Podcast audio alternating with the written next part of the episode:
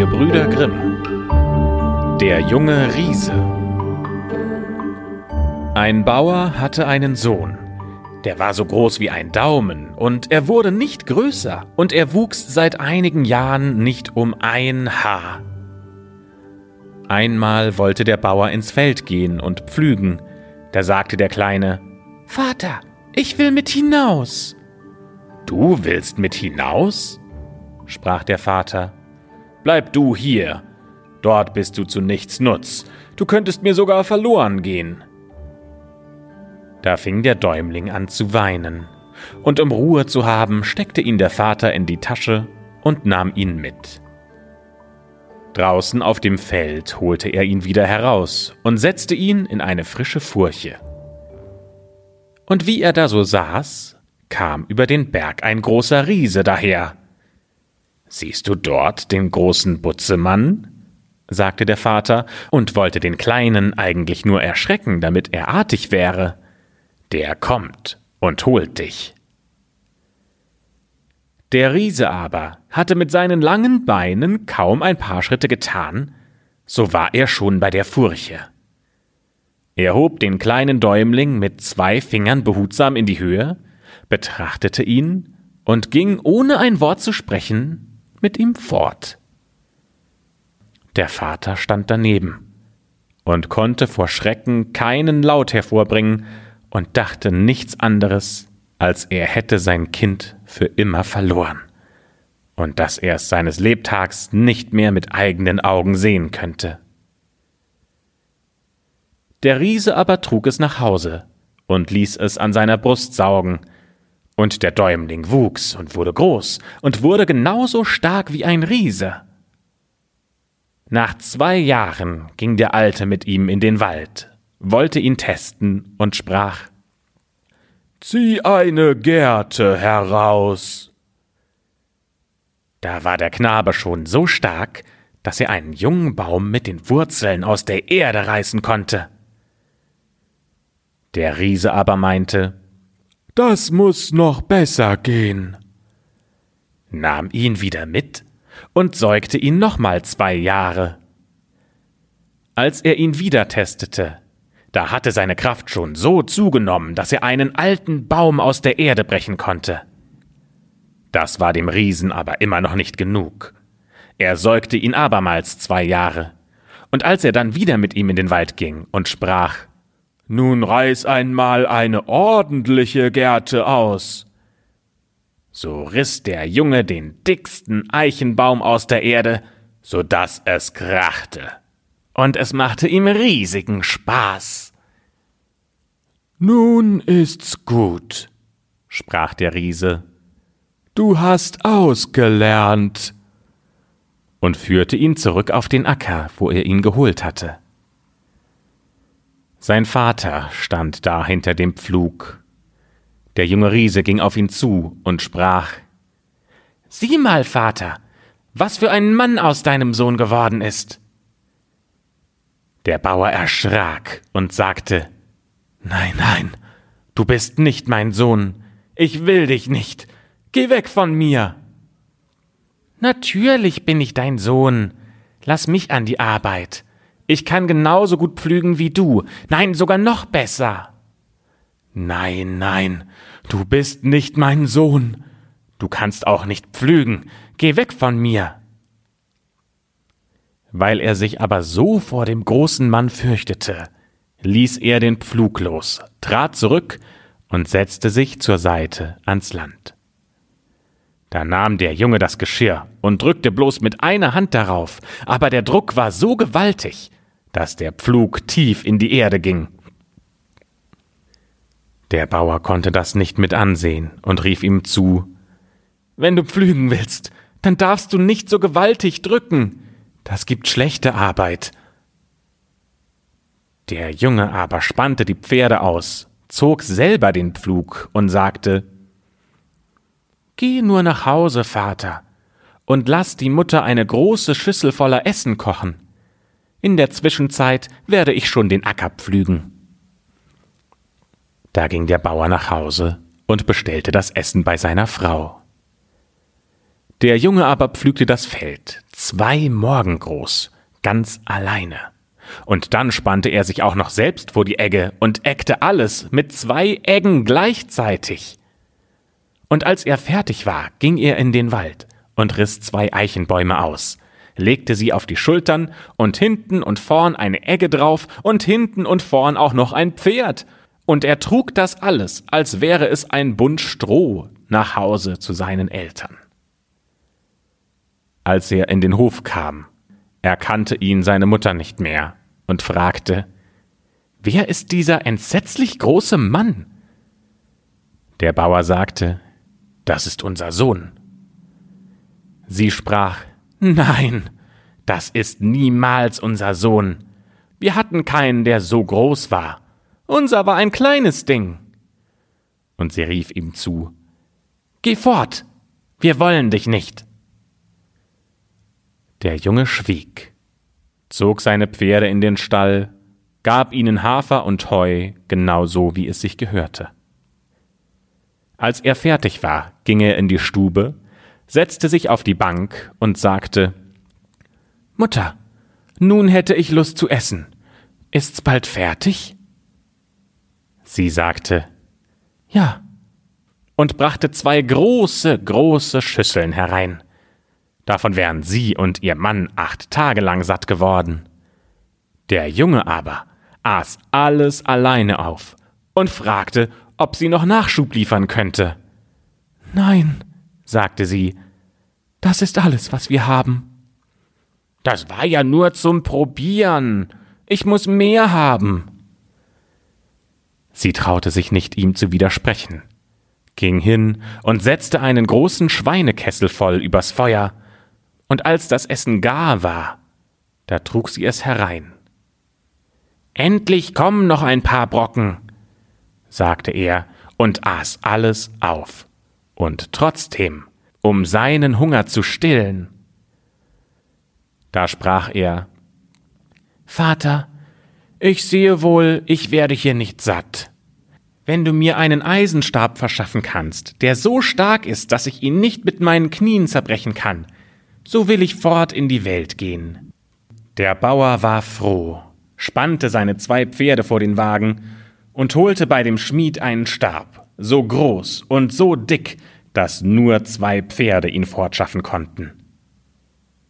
Der Junge nahm ihn ans Knie, und ratsch brach er ihn wie eine Bohnenstange in der Mitte entzwei und warf ihn weg. Der Vater spannte vier Pferde vor und holte einen Stab, der so groß und so dick war, dass ihn nur die vier Pferde fortschaffen konnten.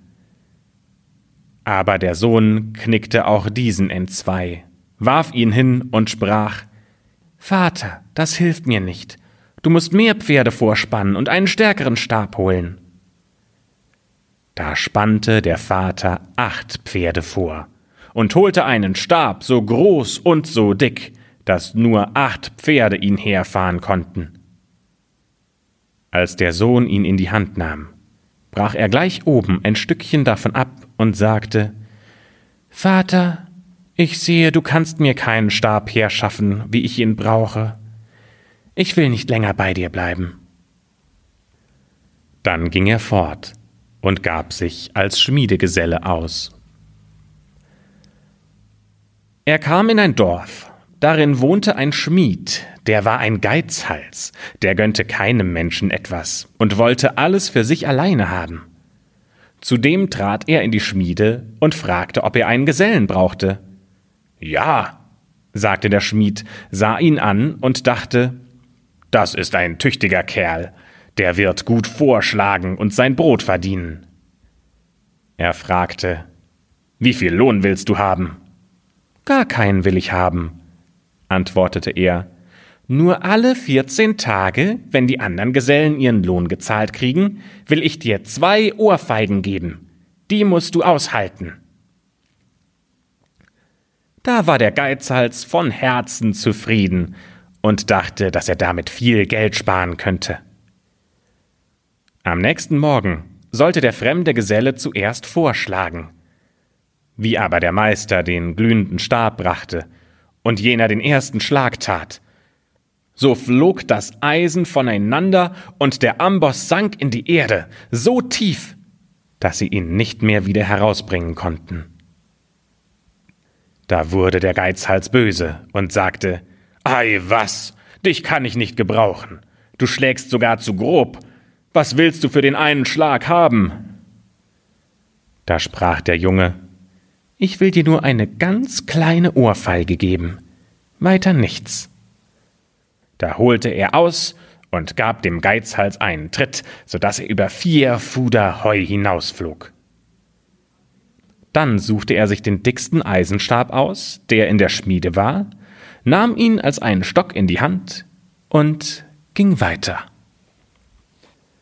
Als er eine Weile gezogen war, kam er zu einem Vorwerk und fragte den Amtmann, ob er einen Großknecht nötig hätte. Ja, sagte der Amtmann, ich kann einen gebrauchen. Du siehst aus wie ein tüchtiger Kerl, der schon was vermag. Wie viel willst du Jahreslohn haben? Er antwortete wiederum, er verlangte gar keinen Lohn, aber jedes Jahr wollte er ihm drei Ohrfeigen geben, die müsste er aushalten. Da war der Amtmann zufrieden, denn auch er war ein Geizhals. Am nächsten Morgen da sollten die Knechte zum Holz fahren, und die anderen Knechte waren schon unterwegs, lag der Junge noch im Bett. Da rief einer zu ihm Steh auf, es ist Zeit, wir wollen zum Holz und du musst mit.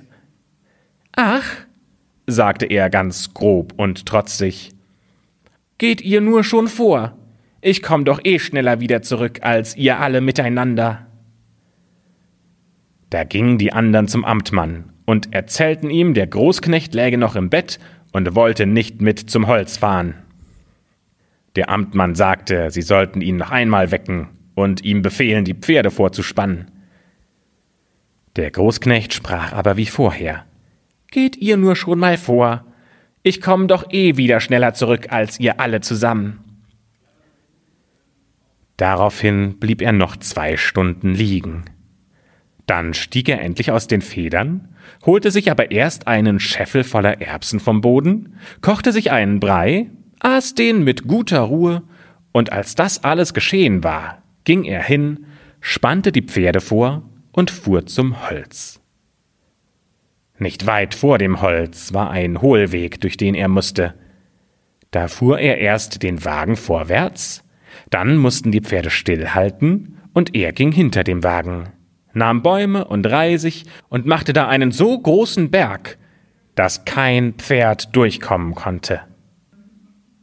Und als er nun zum Holz kam, da fuhren die anderen eben mit ihrem beladenen Wagen heraus und wollten nach Hause. Da sprach er zu ihnen Fahrt nur los, ich komm doch eh schneller als ihr nach Hause. Er fuhr gar nicht weit ins Holz, riss gleich zwei der allergrößten Bäume aus der Erde, warf sie auf den Wagen und drehte um. Als er vor dem großen Stapel Holz anlangte, da standen die anderen noch da und konnten nicht durch. Seht ihr? sprach er. Wärt ihr bei mir geblieben, dann wärt ihr genauso schnell nach Hause gekommen und ihr hättet noch eine weitere Stunde schlafen können. Er wollte nun losfahren, aber seine Pferde konnten sich nicht durcharbeiten. Da spannte er sie aus, legte sie oben auf den Wagen, nahm selber die Deichsel in die Hand und huff, zog er alles durch, und das ging so leicht, als hätte er Federn geladen. Und als er drüben war, sprach er zu den anderen Seht ihr wohl, ich bin schneller durch als ihr, fuhr weiter, und die anderen mussten stehen bleiben.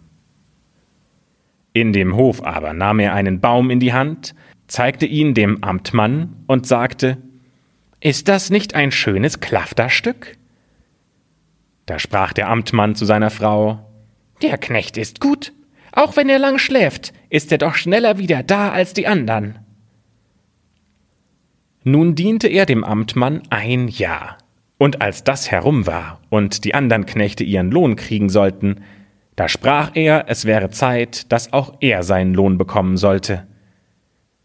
Dem Amtmann aber wurde Angst vor den Ohrfeigen, die er kriegen sollte, und er bat ihn inständig, dass er sie ihm erlassen möge.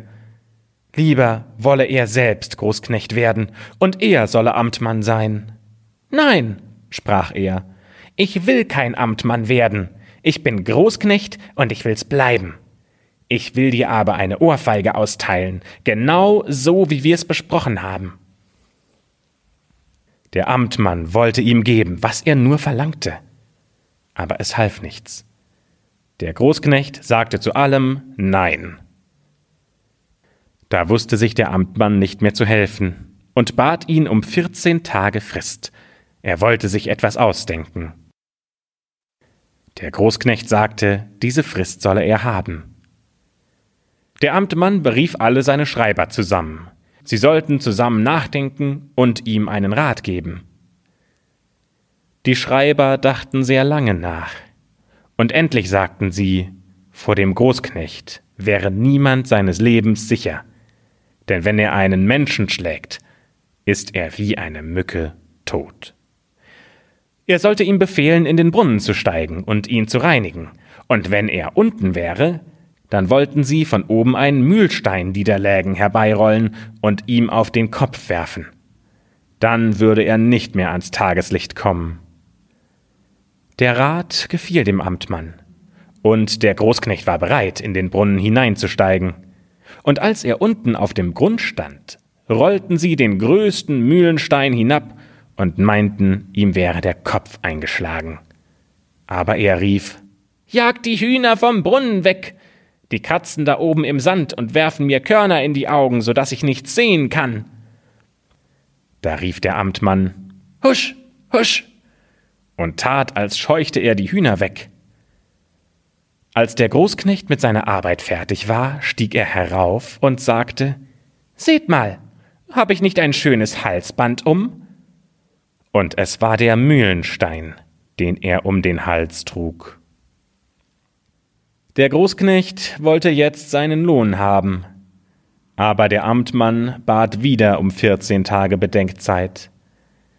Wieder kamen die Schreiber zusammen und gaben den Rat, er solle den Großknecht in die verwünschte Mühle schicken, um dort in der Nacht Korn zu mahlen. Von dort ist noch kein Mensch wieder lebendig herausgekommen. Diese Idee gefiel dem Amtmann.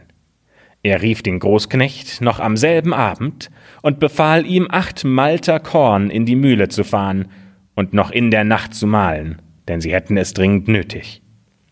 Da ging der Großknecht auf den Boden und nahm zwei Malter in seine rechte Tasche, zwei in die linke, vier nahm er in einem Quersack, halb auf dem Rücken, halb auf die Brust, und ging also beladen zur verwünschten Mühle. Der Müller sagte ihm, dass er am Tag recht gut dort mahlen könnte, aber nicht in der Nacht, denn da wäre die Mühle verwünscht, und wer da reingegangen wäre, den hätte man am nächsten Morgen tot darin gefunden. Er sprach Ich will schon durchkommen, macht euch nur fort und legt euch aufs Ohr. Dann ging er in die Mühle und schüttete das Korn auf. Gegen elf Uhr ging er in die Müllerstube und setzte sich auf die Bank. Als er ein Weilchen dort gesessen hatte, tat sich auf einmal die Tür auf, und es kam eine große Tafel herein, und auf die Tafel stellte sich Wein und Braten und viel gutes Essen, alles von selbst, und niemand war da, der es auftrug. Und danach rückten sich die Stühle herbei, aber es kamen keine Leute bis auf einmal. Da sah er Finger, die hantierten mit den Messern und Gabeln und legten sich Speisen auf die Teller, aber sonst konnte er nichts sehen. Da er hungrig war und die Speisen sah, so setzte er sich auch an die Tafel, aß mit und ließ es sich gut gehen. Als er satt war und die anderen ihre Schüsseln auch ganz leer gegessen hatten, da wurden auf einmal alle Lichter ausgemacht. Und als es stockfinster war, da kriegte er so etwas wie eine Ohrfeige ins Gesicht. Da sprach er, wenn noch mal sowas passiert, dann teil ich auch eine aus. Und als er zum zweiten Mal eine Ohrfeige kriegte, Da schlug er ebenfalls zu. Und so ging das fort, die ganze Nacht. Er nahm nichts umsonst, sondern er gab reichlich zurück und schlug nicht faul um sich herum. Bei Tagesanbruch dann hörte alles auf. Als der Müller aufgestanden war, da wollte er wieder nach ihm sehen und wunderte sich, dass er noch lebte. Da sprach er Ich hab mich satt gegessen, aber ich hab Ohrfeigen gekriegt. Na ja, aber ich hab auch Ohrfeigen ausgeteilt. Der Müller freute sich und sagte, nun wäre die Mühle erlöst, und er würde ihm gerne zur Belohnung viel Geld geben. Er sprach, Geld will ich nicht, ich hab doch genug. Dann nahm er sein Mehl auf den Rücken, ging zum Haus und sagte dem Amtmann, er hätte die Sache getan, und nun will er endlich seinen versprochenen Lohn bekommen. Als der Amtmann das hörte, da bekam er es erst recht mit der Angst zu tun. Er wusste nicht, was er tun sollte, ging in der Stube auf und ab, und die Schweißtropfen liefen ihm von der Stirn herunter. Dann machte er das Fenster auf, um frische Luft zu schnappen, aber ehe er sich versah, hatte ihm der Großknecht einen Tritt gegeben, so dass er durchs Fenster in die Luft flog, immerfort, bis niemand ihn mehr sehen konnte. Dann sprach der Großknecht zur Frau des Amtmanns Kommt ihr nicht wieder, so müsst ihr die andere Ohrfeige hinnehmen. Sie rief Nein, nein, nein, ich kann das nicht aushalten, und machte das Fenster auf, weil ihr die Schweißtropfen die Stirn herunterliefen. Da gab er ihr einen Tritt, so dass sie ebenfalls hinausflog. Und da sie leichter war, noch viel höher als ihr Mann. Der Mann rief, Komm doch zu mir! Und sie rief, Komm du doch zu mir, ich kann nicht zu dir. Und da schwebten sie in der Luft, und der eine konnte nicht zum anderen kommen. Naja, und ob sie da noch schweben, das weiß ich nicht. Der junge Riese aber, der nahm seine Eisenstange und zog weiter.